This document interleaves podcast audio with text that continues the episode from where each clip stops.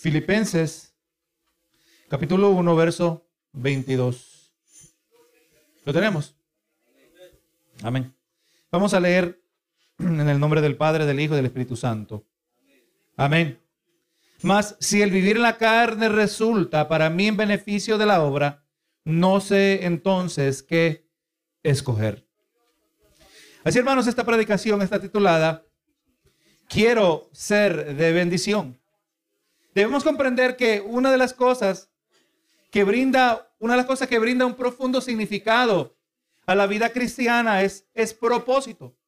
Cuando miramos nosotros la carta de los Efesios en el capítulo 2, verso 10, descubrimos allí que Dios ya tiene un propósito trazado para sus hijos. Amén. Gloria a Jesús. Él ya dice, creados en Cristo Jesús, que las cuales Dios preparó de antemano para que anduviésemos en ellas.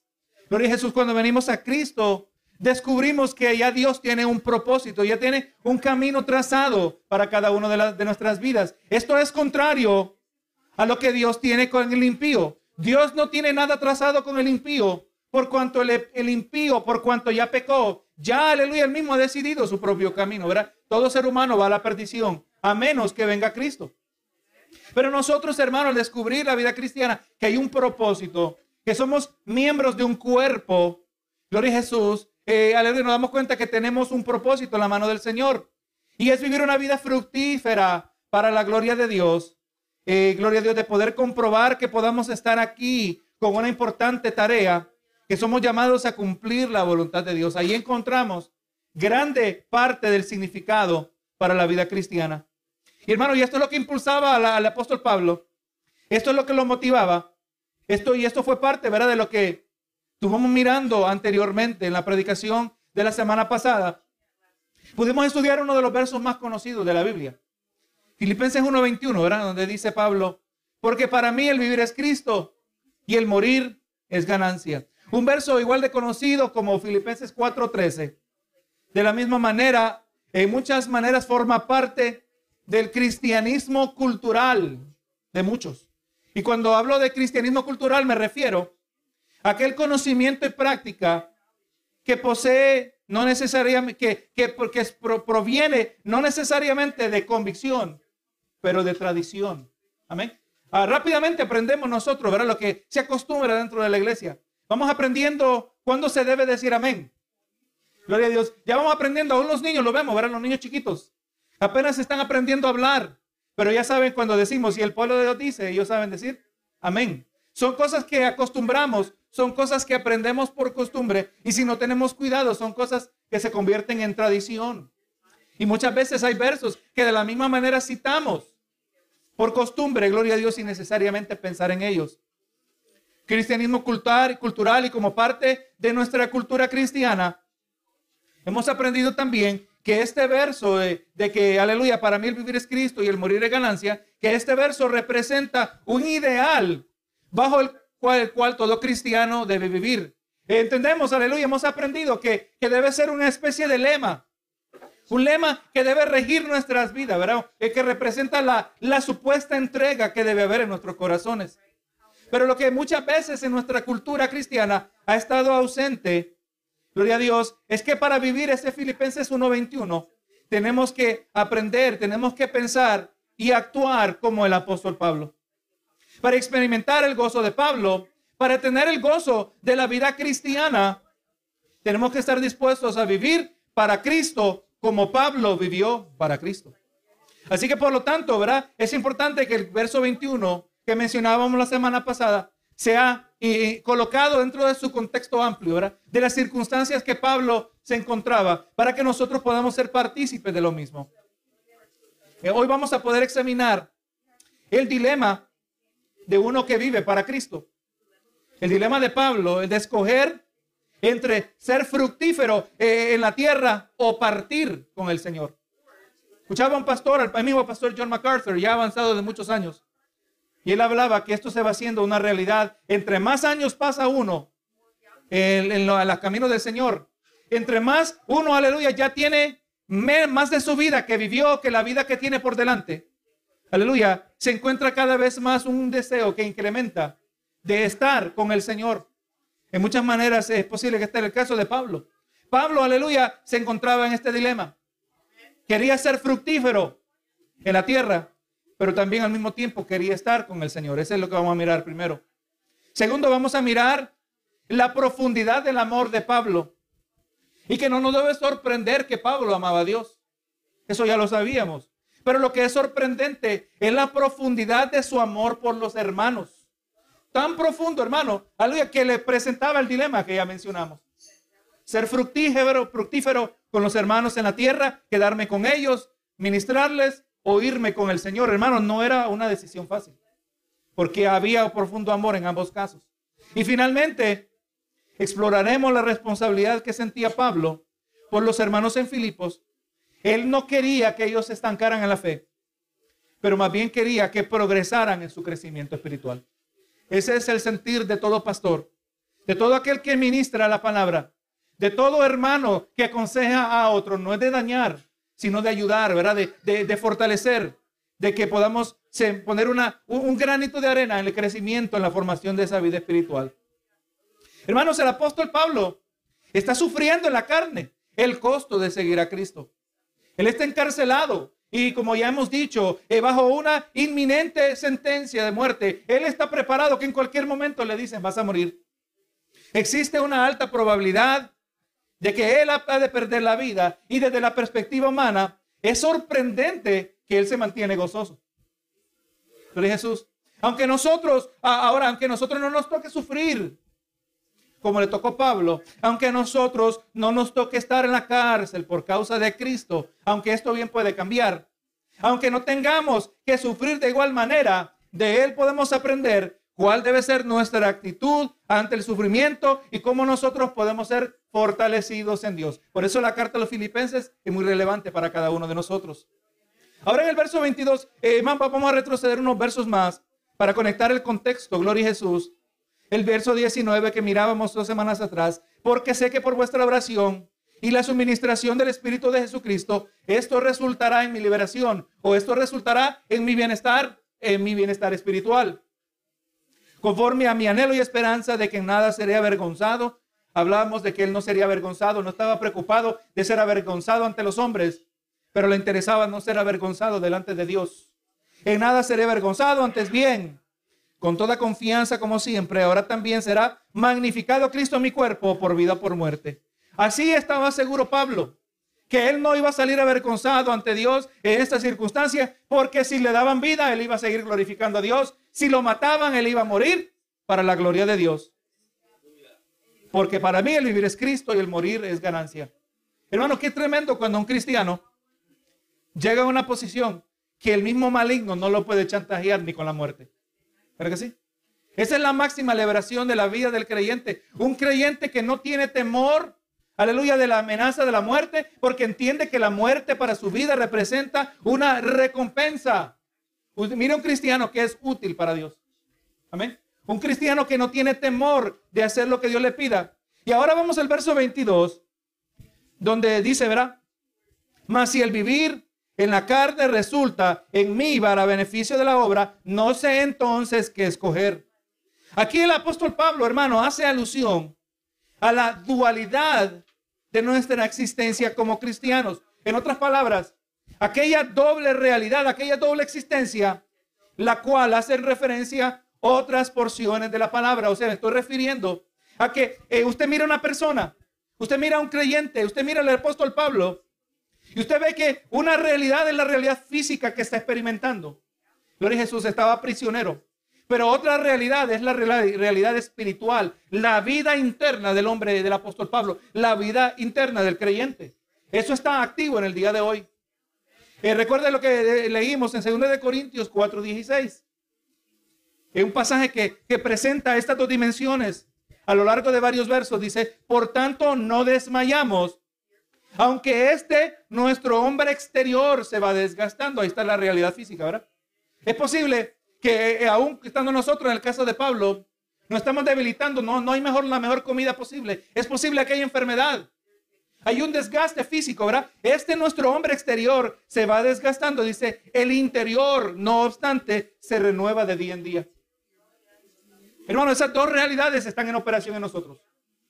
Una es la física, otra es la espiritual. Así que cuando usted mire dificultad en lo físico, cuando hay enfermedad, cuando hay cualquier cosa que esté pasando en lo físico, aleluya, no nos quedemos en una, una perspectiva corta. Hay que considerar lo que está pasando con nuestro espíritu. Y, y aleluya, miramos una dimensión espiritual y una carnal. Y acerca de esto, hermano, lo que debemos comprender, que lo que ocurre en la dimensión física no automáticamente, eh, no es automáticamente un indicador de lo que está aconteciendo en la vida en la dimensión espiritual. Pablo estaba encerrado, pero espiritualmente él era libre, ¿verdad que sí? Eh, físicamente, muchos lo miraron, dijeron, hombre derrotado. Lo aprisionaron, un hombre que está experimentando consecuencias, pero no más bien por dentro. Pablo era un hombre victorioso. ¿Qué más victorioso que alguien que puede decir, verdad? Yo no salgo perdiendo, pase lo que pase. Para mí el vivir es Cristo y el morir es ganancia. Aleluya, que adaptemos nosotros la misma mentalidad. Así que, aleluya, lo que está ocurriendo en lo físico no indica automáticamente lo que está aconteciendo en lo espiritual y viceversa. Este verso pues nos deja saber que aunque en aprietos, aunque estando viviendo bajo presión, aunque sufriendo, el apóstol tiene claridad de lo que verdaderamente está en juego. ¿Usted ha visto personas preocupadas? No pueden pensar en otra cosa. Amén. Están preocupadas. Una persona que está preocupada, una persona que está atemorizada, es una persona que no tiene una clara percepción de lo que está en juego. Benito Jesús, su, su percepción de la realidad está totalmente distorsionada. Pero no el apóstol Pablo. Pero no el creyente que vive para Cristo. Pero no el creyente que está entregado al Señor. Gloria a Dios, así como Pablo, podemos tener claridad. Sí es cierto que voy a posiblemente morir, pero eso no importa, dice Pablo. Le dan a usted noticia de que tiene una enfermedad que va a morir en una cuestión de meses. Aleluya, ¿qué es lo que va a estar pensando usted? No me quiero morir, no me quiero morir, no me quiero morir. Eh, momentos como esos nos muestran la realidad de nuestra condición espiritual. Pero vamos a mirar que de Pablo tenemos mucho aprender. Hermano, el apóstol Pablo no está pensando solamente en, en, tratar de encontrar la manera para disminuir y evitar su sufrimiento. Él está pensando en la obra del Señor. Benito Jesús. Eh, ¿Vivimos nosotros, hermano? Una pregunta que nos hacemos. ¿Vivimos nosotros para hacer la voluntad de Dios? El que no vive para hacer la voluntad de Dios es improbable que esté dispuesto a morir por la voluntad de Dios. Amén. El que no vive para hacer la voluntad de Dios es improbable que va a morir haciendo la voluntad de Dios. Y en este verso, hermano, encontramos el dilema que se encontraba Pablo. El dilema que de seguir en el ministerio o el de morir por causa de Cristo. Y Pablo dice, más si el vivir en la carne. Ahora, de este verso, el contexto nos hace claro que la expresión vivir en la carne no se refiere a, vivir conforme a la naturaleza pecaminosa. En otros pasajes Pablo usa esa expresión, la carne. El ocuparse de la carne es muerte, dice, ¿verdad? Pero aquí Pablo no se refiere a hablar de vivir conforme a la naturaleza pecaminosa. Simplemente se está refiriendo Pablo, el vivir en la carne es vivir en esta vida física, esta vida terrenal el estar en el mundo de los vivos. Dice, más si el vivir en la carne resulta para mí en beneficio de la obra. O también se puede traducir, resulta para mí una labor fructífera. Si vivir en la carne, si seguir en este cuerpo terrenal, en esta existencia terrenal, resulta para mí en una labor fructífera. Eh, aquí es lo que está pensando, lo que está pasando por la mente de Pablo. Ya le llamamos el hermano, el apóstol Pablo es el prisionero optimista. Él, podemos llamarle el, el, el prisionero gozoso. Y vamos mirando a un prisionero que con sentencia de muerte posiblemente no está pensando en sí mismo. Él está pensando en las cosas que menos esperáramos nosotros. Él está pensando, ¿qué es lo que va a pasar si yo me quedo en la carne? ¿Qué es lo que va a pasar si yo no muero? Estamos hablando de un hombre que está listo para morir y ser reunido con Cristo, pero al mismo tiempo está pensando que si no muere, él podría continuar siendo fructífero. Hermano, si a uno le, por alguna razón le dan una sentencia de muerte, tienes un año de vida, dice el médico. ¿Podríamos nosotros venir como Ezequías? como el rey Ezequías, que a través del profeta Dios le dijo, pon tu casa en orden. ¿Qué es lo que hizo el rey Ezequías? El rey Ezequías lloró y gimió delante de Dios. Aleluya. Y habló a Dios delante, hablando acerca de su testimonio. Señor, yo te he sido fiel. Señor, yo, yo he sido útil en tus manos. Aleluya. Eh, dándole a entender, Señor, prolóngame la vida. ¿Y sabe qué, hermano? Dios le dio 15 años más. ¿Podríamos nosotros apelar a la misma situación?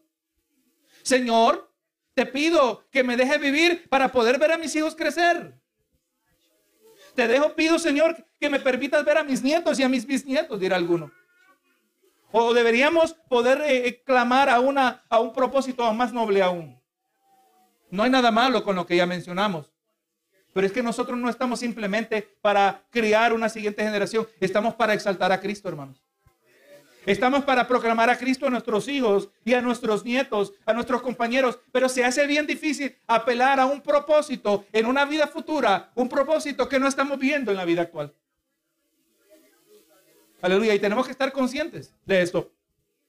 El apóstol Pablo está pensando, si a mí me dejan vivir, yo podría seguir siendo fructífero. Gloria Jesús. Estamos hablando de un hombre cuya transformación a hijo de Dios y siervo de Dios ha sido tan dramática que aunque con una amenaza de muerte, una amenaza de muerte que le presenta a él un fácil escape. Era fácil para él porque ya estaba listo para morir. Gloria a Jesús, un, fácil escape de sus circunstancias. Pablo no estaba buscando la solución de su problema, pero dentro de él existe un deseo que va más allá, el deseo de ser fructífero el deseo de ser útil, el deseo de ser una herramienta en la mano del Señor. Póngase a pensar, hermano, ¿para qué usted es cristiano? ¿Para qué soy cristiano yo? ¿Para qué venimos a la iglesia? ¿Para qué nos congregamos? ¿Para qué leemos la Biblia? ¿Para mantenernos salvos? ¿O debe haber algo mayor que eso? ¿Será que le hacemos todo esto para, eh, para no caer en pecado? ¿Para no caer en, aleluya, tropezar en el camino? ¿O será que habrá más que esto? Es lamentable, he descrito la vida de muchos cristianos. Que todo lo que hacen como parte de la vida cristiana es simplemente para, según ellos, mantenerse salvos. Y mucho menos hablar de ser fructífero en la mano del Señor. Hermanos, e-, esa es la exhortación. La vida de Pablo nos exhorta a nosotros a que miremos nuestra vida. Un hombre que no quiere morirnos simplemente porque quiere ver sus hijos, aunque no tenía hijos o cualquier causa terrenal. Pablo está diciendo, es posible que me maten, pero yo quiero ser fructífero.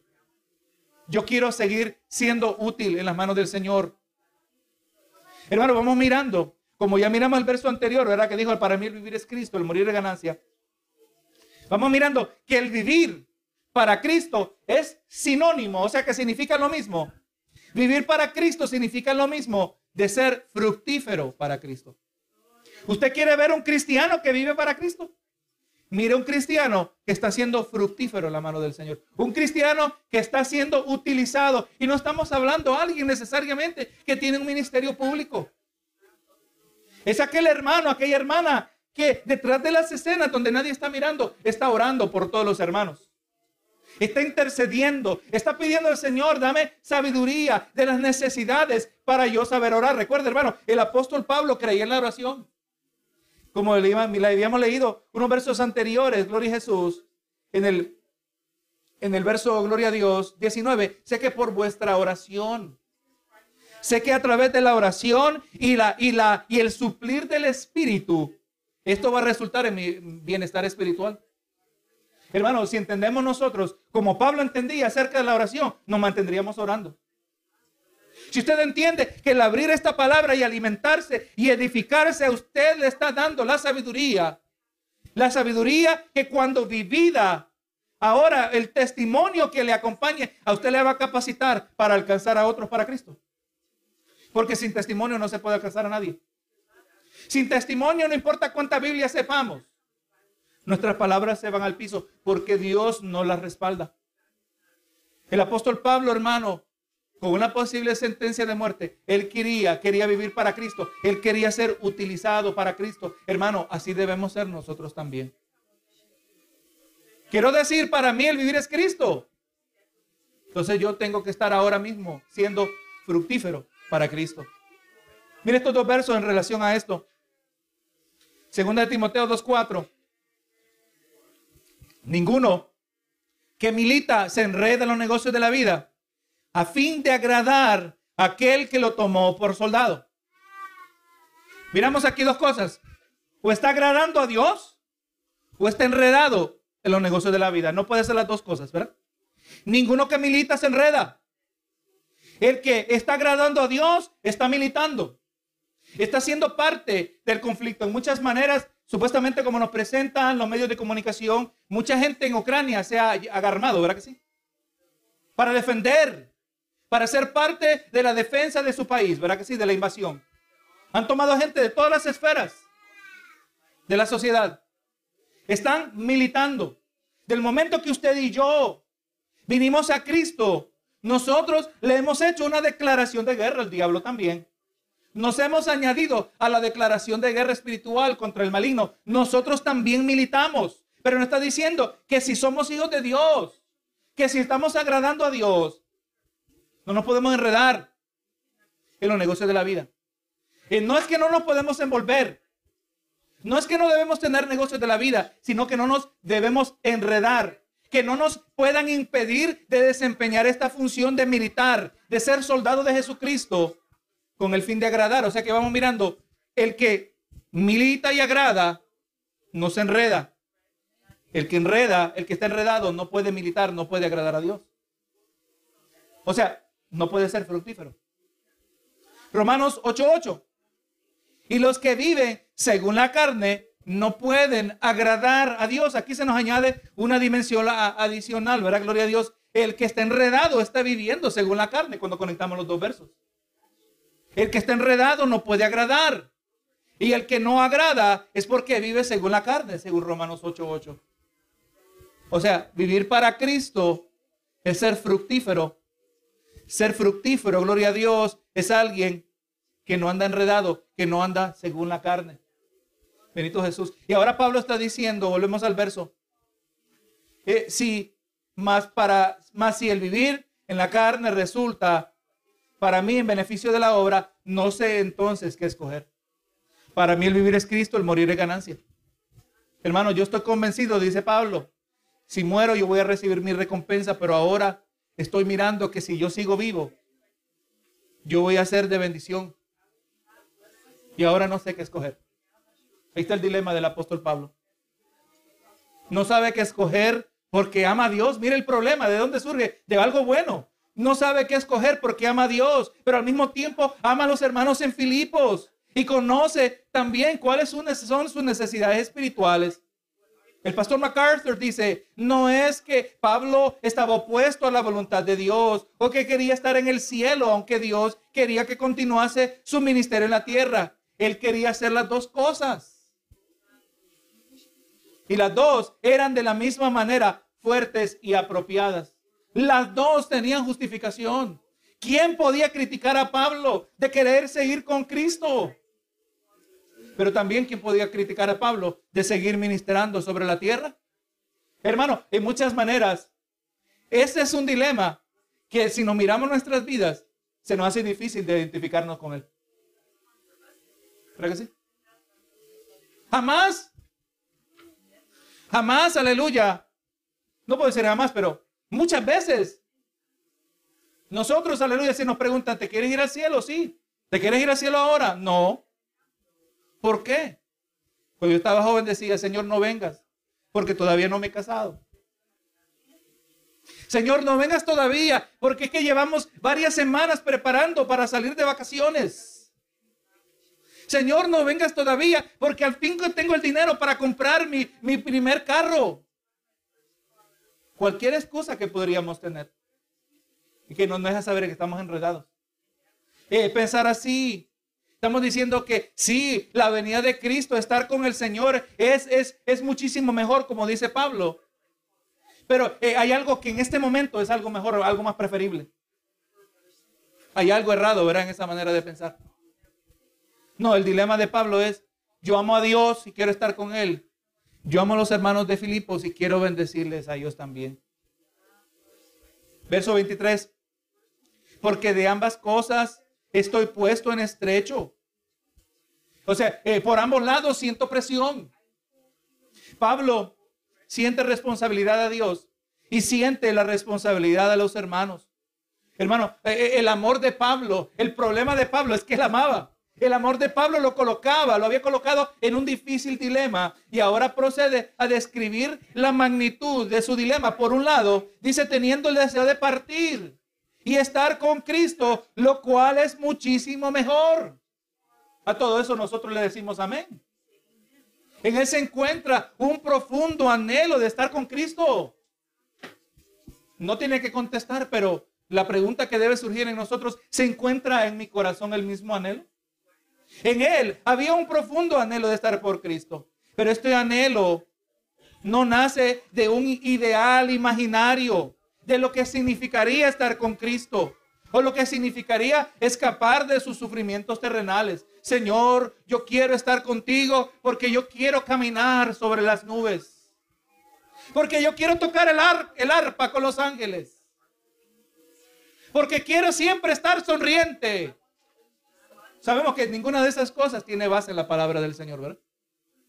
Pablo no quería estar con Cristo por un ideal imaginario, por una realidad que no era real. Vamos mirando, hermano, que el anhelo de Pablo no surgía de imaginar acerca de lo que Dios tenía preparado para él, porque él personalmente sabía lo que le esperaba. Mire lo que dice 2 de Corintios capítulo 12. Dice, ciertamente no me conviene gloriarme, pero vendré a las visiones y las revelaciones del Señor. Aquí está hablando de la revelación que él tuvo. Conozco un hombre en Cristo que hace 14 años, sin el cuerpo no lo sé, si fuera del cuerpo no lo sé, Dios lo sabe. Y este fue arrebatado hasta el tercer cielo. Hermano, aquí es donde Pablo probablemente fue apedreado y dejado como muerto. Y conozco a tal hombre, si en el cuerpo o fuera del cuerpo, no lo sé, Dios lo sabe, que fue arrebatado al paraíso donde oyó palabras inefables que no le es dado al hombre expresar. Hermano, es posible que entre esta experiencia de Pablo, cuando fue apedreado, y ahora la carta a los filipenses, han transcurrido posiblemente unos 20 años, hermanos. Pablo sabía lo que estaba en el cielo. Y cuando Pablo decía que estar con Cristo es muchísimo mejor, él sabía exactamente de lo que estaba hablando, hermano. Yo jamás he escuchado un testimonio de alguien que haya ido al cielo y le dice, Señor, permíteme volver. Siempre he escuchado que no importando cuántos seres queridos se han quedado, todos están diciendo, Señor, yo me quiero quedar aquí contigo.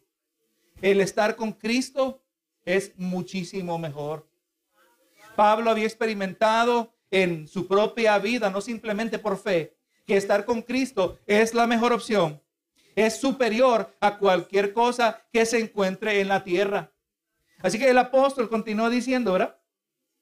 Que de ambas cosas estoy en estrecho. Yo sé que yo sé lo que es estar con Cristo. Es más, recuerde, no solo esta experiencia, pero Pablo había conocido al Cristo resucitado. Pablo había visto a Cristo en su plena gloria. Pablo había sido enseñado por Jesucristo por tres años. Él recibió el Evangelio. Pablo él mismo se jacta en la carta a los Gálatas, dejándole saber que yo no aprendí el Evangelio de ningún hombre. Él lo recibió directamente de Cristo Jesús. Pablo sabía lo que era estar con Cristo. Y cuando decía que es muchísimo mejor, esta no era una exageración. Estoy en estrecho por ambas cosas. Me siento eh, apremiado, me siento apretado. Y ahora dice el 24, pero de quedar en la carne es más necesario por causa de vosotros. Estamos mirando un prisionero que no era ni remotamente egoísta. El hermano Pablo le escribe a los hermanos en Filipos y no le está diciendo, hermanos, por favor, acuérdense de mí. Mándenme una cartita de vez en cuando. Déjenme saber que están pensando en mí. Mándenme a alguien que me visite en esta soledad que me encuentro. Mándeme una ofrendita, que además yo le había mandado una ofrenda, pero no él había solicitado Pablo. Pablo no estaba pensando en esto. Él sabía prisionero, pero comprendiendo el Evangelio tenía perfecta claridad de lo que estaba en juego. Él sabía que iba a morir y Señor, y si me muero es lo mejor estar con Cristo, pero entiendo que estar en la carne es más necesario por ustedes, hermanos. Pablo está reflejando aquí en estas palabras el mismo corazón de Cristo, hermanos. Mateo 20, 28, mire lo que dijo Jesús. Como el Hijo del Hombre no vino para ser servido, sino para servir y para dar su vida en rescate por muchos. Cuando vino el Hijo del Hombre, cuando vino Jesús, lo que Jesús merecía era que le rodara la carpeta roja. ¿Verdad que sí? Que sus pies nunca se llenaran de polvo. Lo que él merecía, que alguien lo estuviera soplando con un abanico, ¿verdad que sí? Que no pasara incomodidad, porque estamos hablando del Rey de Reyes. Y más bien dice él que no vino para ser servido, sino para servir. Y no solo lo dijo, pero lo respaldó. Lo vimos a él haciendo el trabajo del más humilde esclavo, lavando los pies de los discípulos. Estamos hablando de un siervo humilde, ¿verdad? El siervo, el ejemplo máximo de humildad en la persona de Jesucristo. Pablo está diciendo, lo mejor es irme con el Señor. Qué mejor cosa de estar con Cristo. Yo lo sé perfectamente. Lo he vivido pero es más necesario quedarme con ustedes. Pablo dice algo similar en su carta a los Corintios, segunda de Corintios 5:8.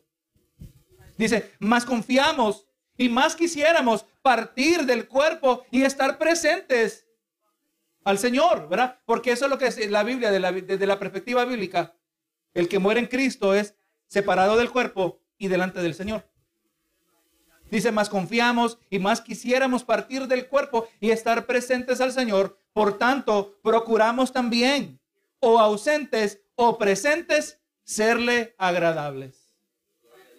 Ser fructífero, podríamos decir. Ser útil, vivir para Cristo. Esto se refiere a lo mismo.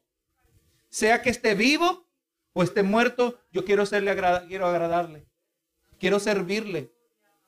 Me quiero ir con Cristo más fácil me sería morir, pero es más necesario que yo esté con ustedes. Pero quedar en la carne es más necesario por causa de vosotros. Pablo está mirando un mayor beneficio. Eh, Pablo ve mayor beneficio en irse con Cristo, pero no puede negar que también ve un gran beneficio en poder permanecer. Porque así podrá bendecir a los hermanos de Filipos. Pablo quería ser de bendición. ¿Usted quiere ser de bendición? El vivir para Cristo, el ser fructífero es querer ser de bendición a otros. La congregación de Filipos era relativamente joven, era una congregación nueva. No podría tener más de unos 10 años. es obvio que a ellos les faltaba crecer, le faltaba madurar. Existía también peligro para ellos no solo un peligro físico, pero un, peligro que era primeramente espiritual. Mire lo que le dijo Pablo a los hermanos en, de Mileto, Hechos 20, verso 28.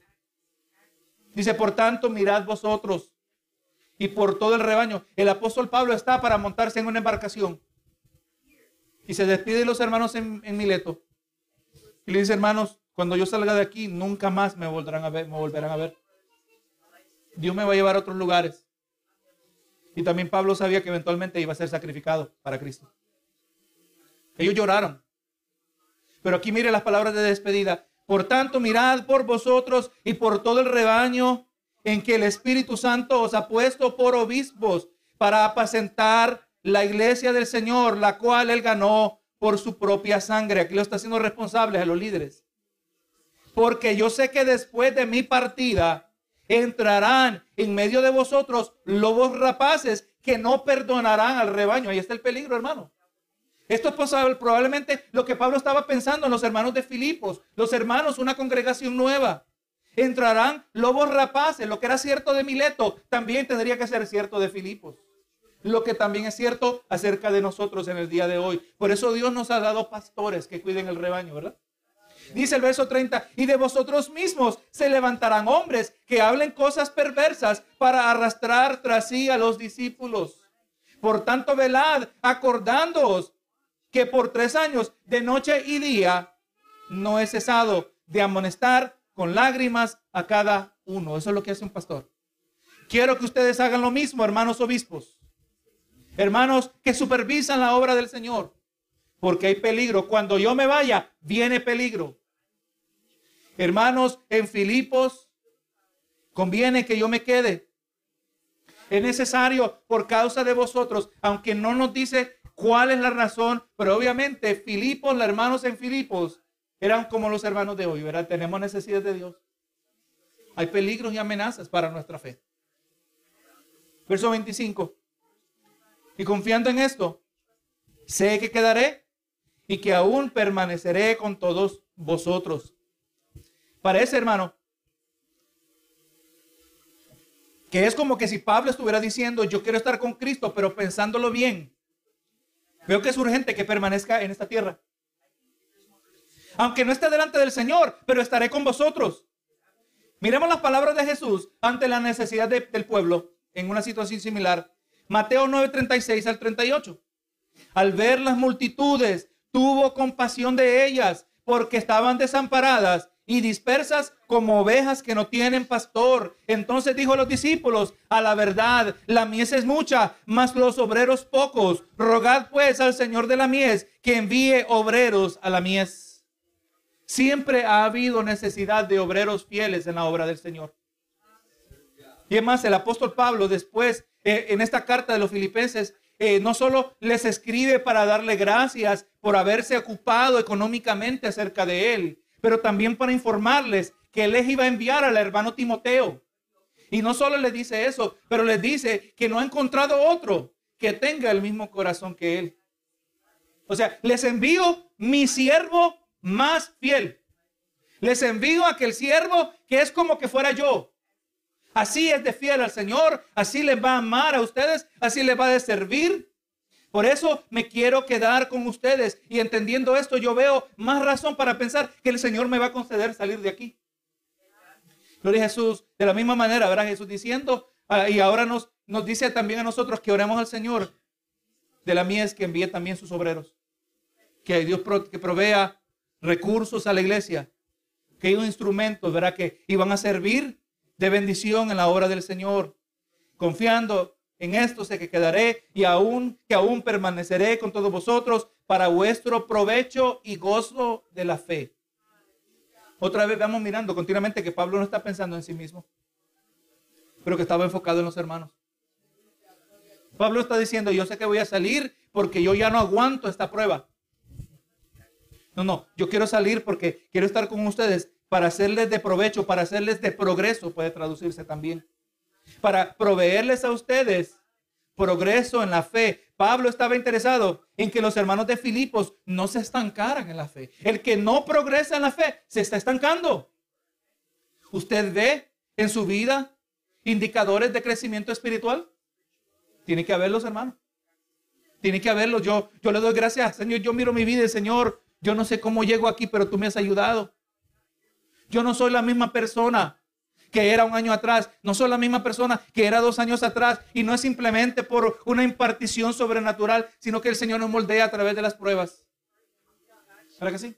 El Señor nos moldea a través de las dificultades, los retos. Tiene que haber evidencia de que somos fructíferos. Tiene que haber evidencia de que estamos creciendo. Tiene que haber evidencia porque lo estamos mirando que queremos ser de bendición a otros. Pablo está diciendo, quiero, aleluya, quedar en la carne con que voy a permanecer con todos vosotros para que ustedes también puedan progresar en la fe. Él quería que siguieran creciendo en su conocimiento de Cristo, lo cual debe ser la meta de todo creyente. Esto mismo lo dice en otros pasajes, Efesios 4:13. Hasta que todos lleguemos, ahí está la meta, hasta que todos lleguemos a la unidad de la fe y del conocimiento del Hijo de Dios. A un varón perfecto a la medida de la estatura de la plenitud de Cristo. Ahí está la meta, conocer a Cristo. Algo que aparece también a lo más largo, a lo largo de esta epístola. Filipenses 3:8, ahí está, dice, y es ciertamente, aún estimo todas las cosas como pérdida por la excelencia del conocimiento de Cristo, Jesús, mi Señor, por el cual, del, por el amor del cual lo he perdido todo y lo tengo por basura para ganar a Cristo. Pablo está dispuesto a desechar todo lo que era importante para su vida con tal él pudiera alcanzar el conocimiento de Cristo. ¿Qué nos dice a nosotros acerca de nuestra actitud acerca del conocimiento de Cristo? Cuando estamos hablando de que crecemos, cuando estamos hablando de que maduramos, cuando estamos hablando de ser fructíferos, eh, eh, aleluya, eso va lado a lado con nuestro conocimiento de Cristo Jesús. Colosenses 1.10 para que andéis como es digno del Señor, agradándole en todo, llevando fruto en toda buena obra y creciendo en el conocimiento de Cristo. Este verso nos conecta a los elementos que ya mencionamos, ¿verdad? Aleluya, agradándole que debemos buscar agradarle, llevando fruto en toda obra, siendo bendición y creciendo en el conocimiento de Cristo. No puede ver la una sin la otra. No puedo ser gozoso en la prueba sin el conocimiento de Cristo. Sin el conocimiento de Cristo tampoco le puedo agradar. Sin el conocimiento de Cristo tampoco para mí el vivir es Cristo y el morir es ganancia. Sin el conocimiento de Cristo yo no puedo ser de bendición a otros. Yo no puedo dar algo que yo no tengo. Conocer a Cristo es la mayor bendición. Y aquí el último verso. Para que abunde vuestra gloria de mí en Cristo Jesús por mi presencia otra vez entre vosotros. Es un verso que está un poquito, un poquito complejo de la manera que fue traducido. La Biblia de las Américas lo pone un poquito más claro. Dice, para que vuestra profunda satisfacción por mí abunde en Cristo Jesús, a causa de mi visita otra vez a vosotros. El comentarista, el pastor Hendrickson, dice, la libertad del apóstol si Dios se placiera en concedérsela, como Pablo firmemente esperaba, acabaría en algo más que un mero gozo sentimental. No solo los filipenses exclamarían, Pablo, estamos muy contentos de tenerte de, de, nuevo entre nosotros, sino que también darán gracias a su ungido Salvador y se gloriarán en el Señor por las misericordias derramadas, misericordias de Dios derramadas sobre Pablo, alabándole especialmente por haberles traído de nuevo a su querido amigo. Es a eso que se refiere Pablo, hermanos. Si el Señor me deja volver a ustedes, si el Señor me permita retornar en ustedes, esto va a producir en ustedes una abundante alabanza hacia Dios. Una abundante alabanza va a resultar en sus corazones al verme de estar de nuevo con ustedes para que yo les pueda seguir siendo de bendición. Así debe ser, hermano, el amor cristiano. La restauración de un hermano, diciendo, ¿verdad? Eh, que por mi presencia otra vez entre vosotros. Él ya había estado con los hermanos en Filipos. Hermano, el apóstol Pablo se mantuvo firme en esta prueba. Como hemos estado mirando a lo largo de esta epístola. Y lo que él lo caracterizaba es que él quería ser de bendición. Lo que él lo caracterizaba es que él quería ser fructífero. ¿Usted cree que si nosotros adoptamos la misma mentalidad. Buscamos que Dios sea, eh, eh, cultive el mismo anhelo que había en Pablo. ¿No experimentaremos el mismo gozo de Dios? Así que hermanos, en conclusión, en estos versos, el apóstol Pablo nos permitió ver el dilema santo en el cual se encontraba. Amaba a Dios y amaba a los hermanos en Filipos. O partía con el Señor o se quedaba para ministrarles. Ese era su dilema. Pablo quería estar con Dios, pero de la misma manera quería ser fructífero. Quería ser de bendición a los hermanos que tanto necesitaban de su ministerio.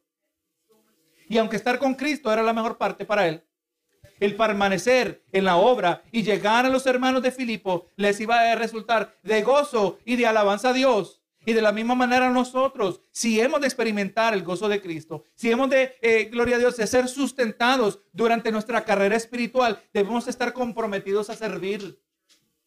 Debemos sentir el mismo deseo de bendecir a otros a través de nuestro ministerio. Y yo miro, yo miro esta, epístola, hermanos, y, y analizando cuidadosamente las palabras de Pablo, y me venía a la mente las palabras de Pablo en otro pasaje donde dice, ser imitadores de mí como yo de Cristo, ¿verdad?